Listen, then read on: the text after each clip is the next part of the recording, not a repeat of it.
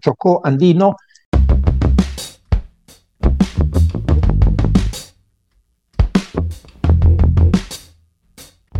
Un podcast producido por el Almanaque del Futuro.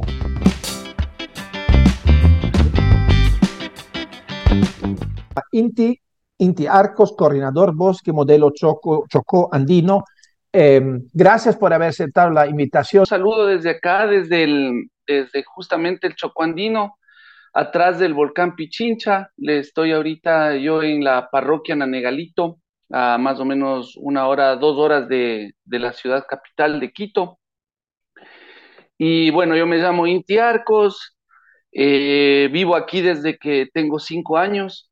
Hay que entender que eh, este territorio que estaba al, al, noroccidente no tenía un nombre, solamente nos llamaban el noroccidente, éramos como un punto geográfico en el Ecuador y eh, buscando identidad y buscando también salvar nuestro territorio, pues nos pusimos esta, digamos, esta marca, esta denominación, le pusimos nombre Chocó por el Chocó Magdalena y, Andino por los Andes tropicales. Y, eh, y bueno, y en este territorio fue donde se realizó la consulta. Esta, estos bosques están, hemos logrado que eh, eh, aunque no estén protegidos y, y, y, los, los, las, y las declaratorias no logren protegerlos en su totalidad, eh, ha hecho que la gente se fije en el Chocuandino como un territorio donde hay muchas áreas de conservación. Nos fuimos colgando como muchas medallitas, muchas estrellitas, y esto hace, genera bulla, genera ruido, y la gente dice, ah, bueno, en el Chocuandino está sucediendo algo alrededor de la conservación. Entonces tenemos el corredor del oso, que son 60 mil hectáreas, eh, que están bajo una declaratoria del municipio de Quito. Eh, tenemos cuatro áreas de conservación y uso sostenible. El tema es cómo usas esas áreas. No estábamos saliendo de ese modelo costarricense justamente de votar a la gente afuera, de decirle que no toque el bosque, que el bosque es sagrado, de poner ejército alrededor, hacia un modelo más de ver cómo encontramos un equilibrio entre la conservación y el uso y por eso eh, nos, se nos ocurrió esta categoría municipal de conservación, que son áreas de conservación y uso sostenible, y eso nos ha permitido ir apoyando a los productores que viven en este territorio en diferentes cosas y nos han abierto el horizonte a diferentes alternativas, desde agricultura orgánica, que la permacultura, que la ganadería sostenible con el método de, de rotación de pasturas de Boazán, que, eh, que apoyemos para que las vacas no bajen a, a, tomar agua directamente de los ríos y así un montón de cosas que se pueden ir haciendo para mejorar las condiciones de vida de las personas que vivimos acá y a su vez ir conservando los bosques. También tenemos tres áreas de importancia para la conservación de las aves. Esto ya viene hace muchos años. No tenemos más de 600 especies de aves, muchas de ellas endémicas.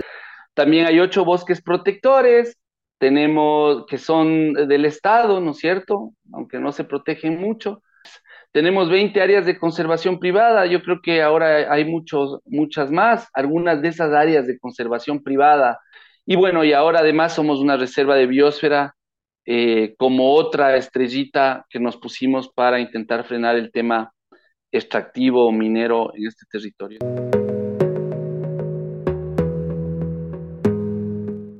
Nosotros veníamos ya un año, ocho meses, siete días, porque me acuerdo hasta con minutos y segundos todo lo que sufrimos por el tema de la consulta popular, pero llevábamos un año, ocho meses trabajando barrio por barrio, comunidad por comunidad, persona por persona, con los voluntarios.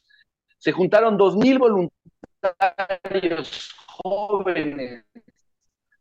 Sí, eso es hermoso es como que le vuelve la esperanza a esos jóvenes de la ciudad de Quito y le ven a la lucha ambiental y a la lucha por los derechos humanos y la naturaleza esperanza, ¿no? Entonces se juntaron esos chicos y se fueron barrio por barrio en la ciudad de Quito, en los barrios caros, en los barrios eh, baratos, en los barrios pobres, en los barrios pelucones, buscando el voto, sensibilizando, diciendo por qué es importante el chocuandino, por qué es importante la salud, el alimento, el oxígeno, el agua, ¿sí? ¿Por qué, es una mentira este tema de la, del dinero que sale de la minería, que no va a la, a la mayoría de la gente, sino que va a muy pocas personas.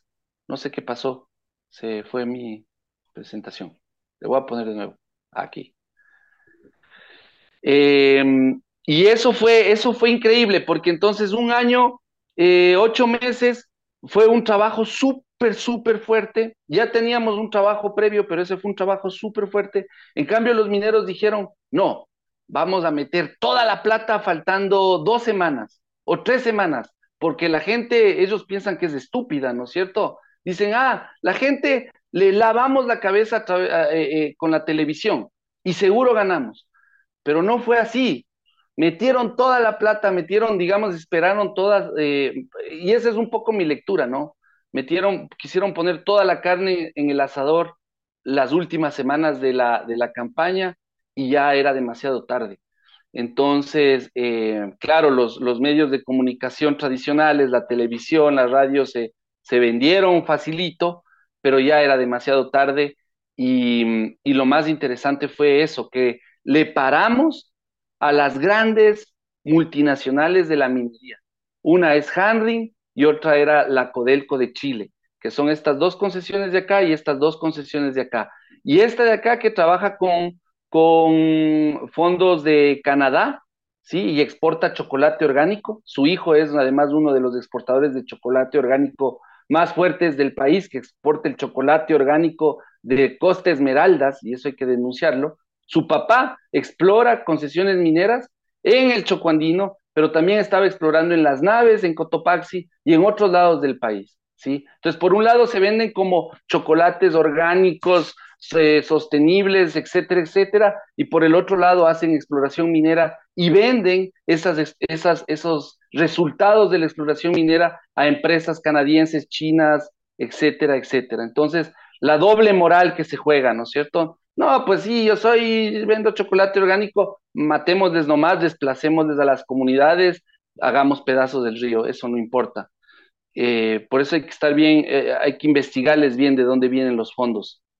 Alrededor de la minería en nuestro territorio, cuando abrieron el primer campamento, estos señores Salazar, que son además esta de aquí, que son además muy poderosos y que tienen amigos en cada gobierno, de derecha, de izquierda, de centro, de arriba y de abajo. Cada gobierno, el señor Salazar está el primer día de mandato del presidente dándole la mano al presidente, ¿no? Ellos instalaron, abrieron eh, vías sobre bosques protectores, o contratan gente muchas veces venezolanos, colombianos que están en situación de riesgo en, la ciudad, los traen a vivir acá, les meten en esos campamentos como el campamento de San Francisco de Pachijal y les dejan ahí, les pagan 10 dólares, 15 dólares, pero como ahí no hay tienda, ¿sí?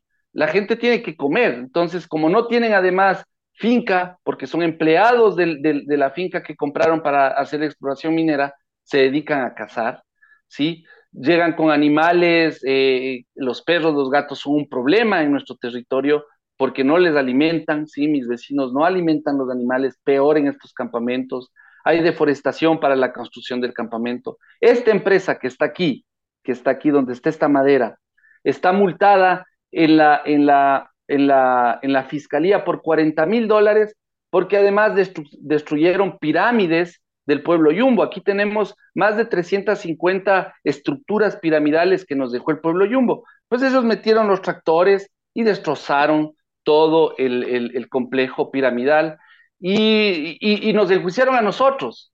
Nosotros estamos enjuiciados por, por sabotaje y por terrorismo. Yo apenas acabo de salir del juicio.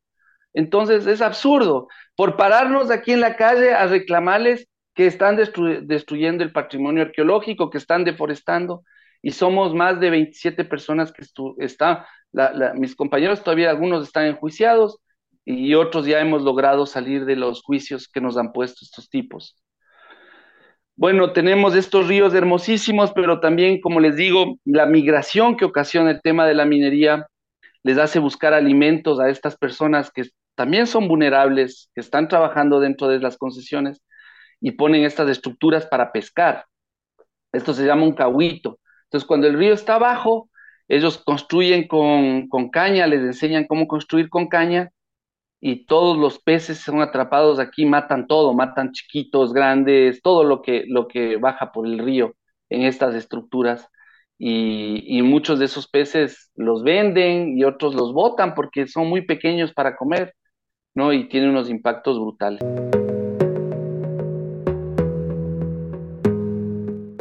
En el Chocoandino tenemos varios retos. La minería es uno de los problemas, ¿sí? Pero otros de los problemas son oh, eh, la cacería, la deforestación, ¿no es cierto? Cómo hacer que los, los sistemas productivos sean más sostenibles. Pero otro es como vivimos a dos horas de la ciudad de Quito. Es bien jodido el tema de la basura, ¿no? Esto es un paso hacia la costa, entonces cuando los ciudadanos urbanos salen a la costa, van dejando así la vía hacia la costa, cuando salen de vacaciones. Y, también cuando, cuando construyen o, botan basura en la ciudad y no tienen a dónde llevar, botan acá. Pero entonces, esto es importante rescatar porque la consulta popular también nos ha hecho, más allá de la minería, que estas cosas sean observadas, que la persona que baja de la ciudad hacia la costa diga, ah, aquí hay unos loquitos que ganaron una consulta popular y dijeron que aquí habían osos y que esos osos se comen esa basura, pero que también hay armadillos y también hay tucanes y también hay nutrias, ¿sí? Entonces, la consulta popular nos sirvió además para sensibilizar alrededor de otras muchas cosas.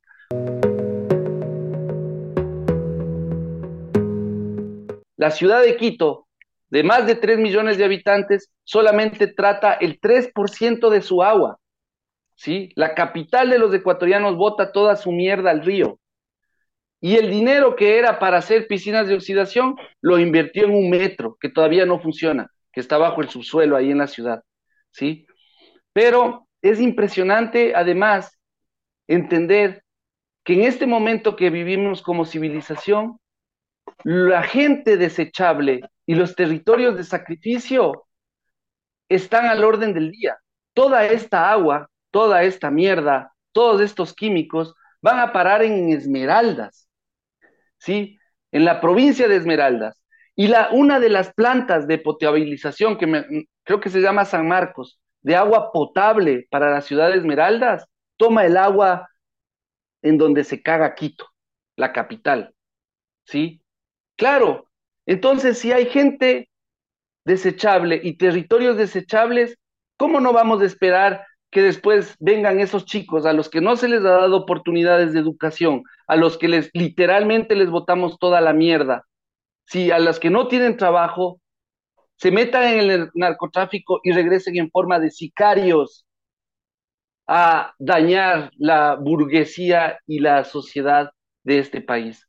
Si seguimos pensando que hay territorios sacrificables, comunidades sacrificables para el extractivismo, para que nos salven del cambio climático, ¿no es cierto? Para que tengamos nuestro carrito eléctrico, para que tengamos nuestros paneles solares, estamos jodidos, compañeros, porque seguimos pensando que el problema es de otros, que los otros son basura, que Esmeraldas se joda, que la Amazonía se joda, que tenemos que seguir sacando petróleo y minerales.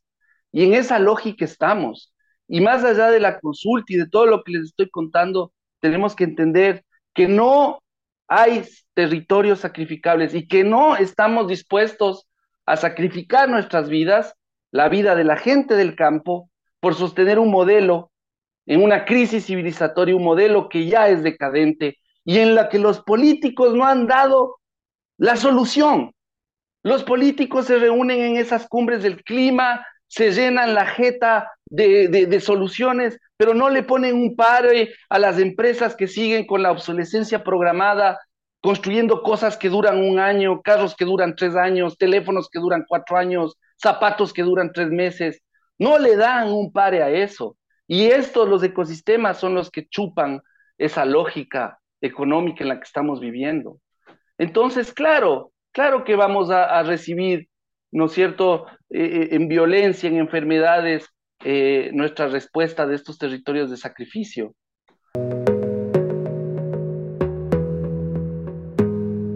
¿Cómo pasamos de este modelo, ¿no es cierto?, primario exportador, extractivista, de explotación del hombre por el hombre y del hombre en la naturaleza, a un modelo más sostenible, a un modelo que, que, que, que busque el, equilibrio con la vida, ¿no es cierto?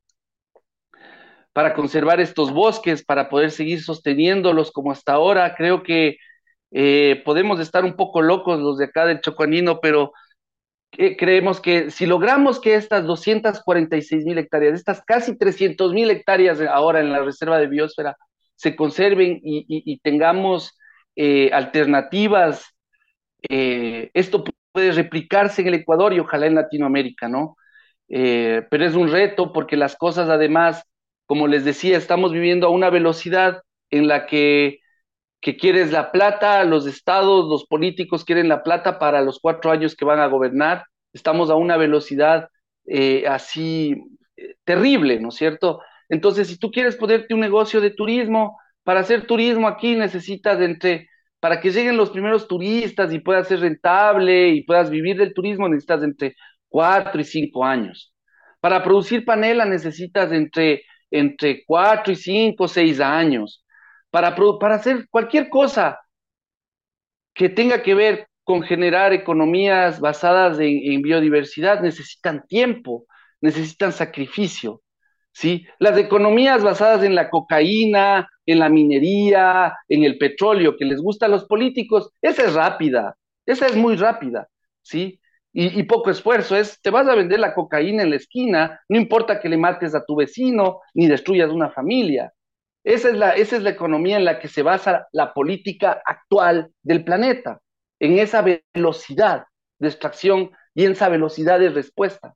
Entonces, ¿Cómo carajos hacemos para que nuestras formas de economía vayan poco a poco y sostengamos en esta vorágine de tiempo los ecosistemas que compartimos con estas especies maravillosas, ¿no? Que están en este territorio sumamente biodiverso.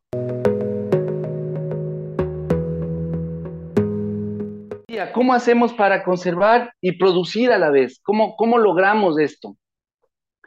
porque no podemos sacar a la gente de aquí. Somos un montonazo de personas en el planeta, entonces tenemos que buscar alternativas. Entonces, desde, desde el año 2014 venimos trabajando en una cosa que se llama manejo sostenible de la tierra, que, es todo y nada a la vez, pero lo que, lo, que, lo que hacemos ahí es buscar recursos, arañar por aquí, arañar por allá, buscar proyectos que nos ayuden a apoyar a los productores que están dentro de las áreas de conservación.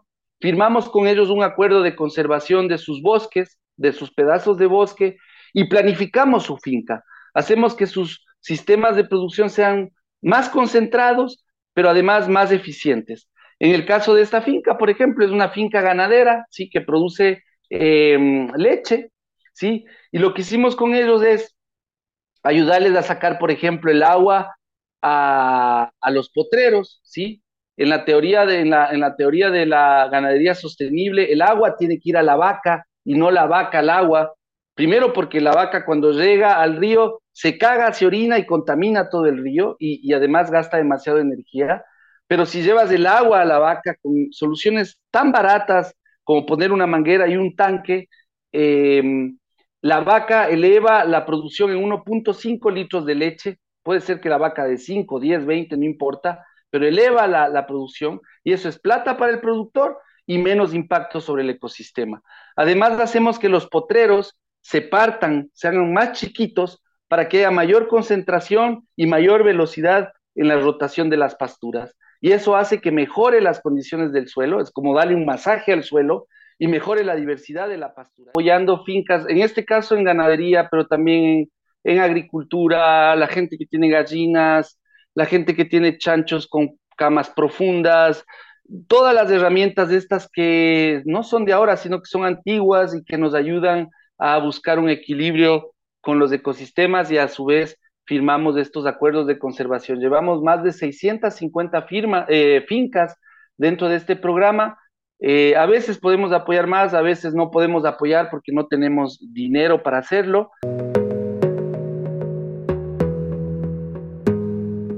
vieron que nos hemos concentrado por muchos años, incluso la consulta popular estuvo concentrado en la mancomunidad del Chocuandino. Ahora el reto es trabajar más a nivel de reserva de biosfera, es mucho más grande, se incluyen otros gobiernos eh, seccionales, otras organizaciones, pero tenemos concesiones mineras metálicas a este lado, sí, al, lado de San Miguel de los Bancos y por acá, que eh, eh, tenemos que luchar por desgraficar y que no avancen para sostener la conectividad y para sostener la vida en, el territorio, porque si son fragmentos muy chiquitos no sirve de nada, ¿no es cierto? Entonces tenemos que ir escalando.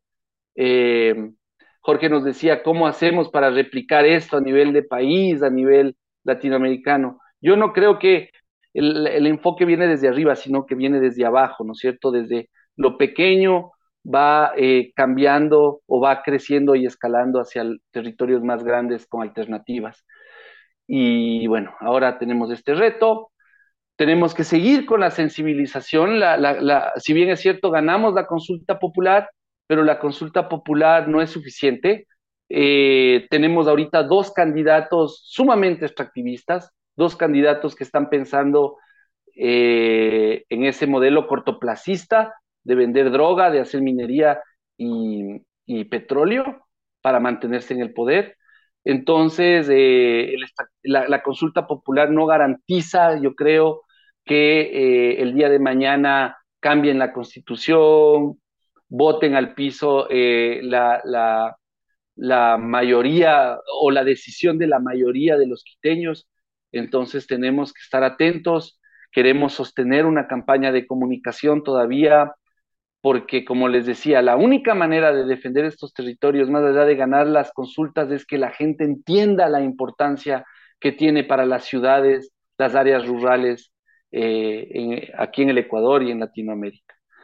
Ganamos con el 77% la consulta popular, estábamos sumamente asustados, sumamente estresados, pensábamos que mm, íbamos a, perder acá también en la parte rural, en Pacto y en Gualea, porque hubo mucha, mucha campaña desde la, desde la minería en Pacto y en Gualea, en las dos parroquias que, se concentran las concesiones. Sin embargo, ganamos casi, o sea, con mucho más porcentaje que inclusive en la ciudad, fue con el 77%. En el año 2012 nosotros habíamos hecho una consulta de buena fe y en ese año ganamos con el 80%. Este año ya con esta consulta a nivel del todo el distrito ganamos con el 77%. Entonces, yo ya no sé cómo más decirles a los mineros, miren, la mayoría no les queremos aquí, no queremos minería metálica. Y después en Quito ganamos con el 68%, ¿sí? Eso quiere decir que, y, lo interesante, y ahora vamos a hacer un análisis por, em, digamos, por eh, grupo etario, ¿no es cierto? ¿Quiénes votaron más? Votaron en los jóvenes hasta 20, 25 años y los viejos a partir de 50 años. Los que estamos en la mitad somos una huevada, somos una pendejada. Entonces estamos produciendo, pensando en producir, pero los jóvenes y los mayores fueron los que más votaron para salvar los bosques del Chocuandino. Y otra cosa que pensábamos, decíamos, ah, no, es que el burgués y el pequeño burgués va a votar eh, eh, eh, para conservar los bosques porque él tiene tiempo para leer sobre el agua, sobre el cambio climático, sobre la importancia de los bosques. Eso era lo que era la hipótesis. Pero nos dimos cuenta que no, compañeros. Ganamos en los barrios populares, en donde está la gente que tiene que levantarse todos los días y coger el bus, ir a trabajar, que no tiene mucho tiempo para estar con sus hijos, pero que le preocupa la salud, que le preocupa la, alimentación, el agua. Ganamos en los barrios más populares y en los barrios rurales del Distrito Metropolitano de Quito. Entonces ahí hay un mensaje sumamente importante que tenemos que rescatar. La gente está consciente y, lo más interesante es que estas votaciones no fueron pues por un candidato, no votaron por mí, ni por mi vecino, ni por nadie. Votamos por la naturaleza. Entonces, cuando votas por la naturaleza, tienes que tener una mínima de reflexión. Tienes que hacer un ejercicio de reflexión. Tienes que decir, ¿Para qué? ¿Qué bosque voy a salvar? ¿Por qué están luchando estos chicos? Eh, ¿Qué ríos voy a salvar? ¿De dónde viene mi alimento? Entonces, una mínima pizca de reflexión sí hubo en nuestra consulta popular. Y eso es bien bonito, bien chévere, porque estamos acostumbrados a ir a votar por la cara de algún, de algún mancito o de alguna mancita que nos ponen la prensa eh, eh, cada cuatro años en la papeleta.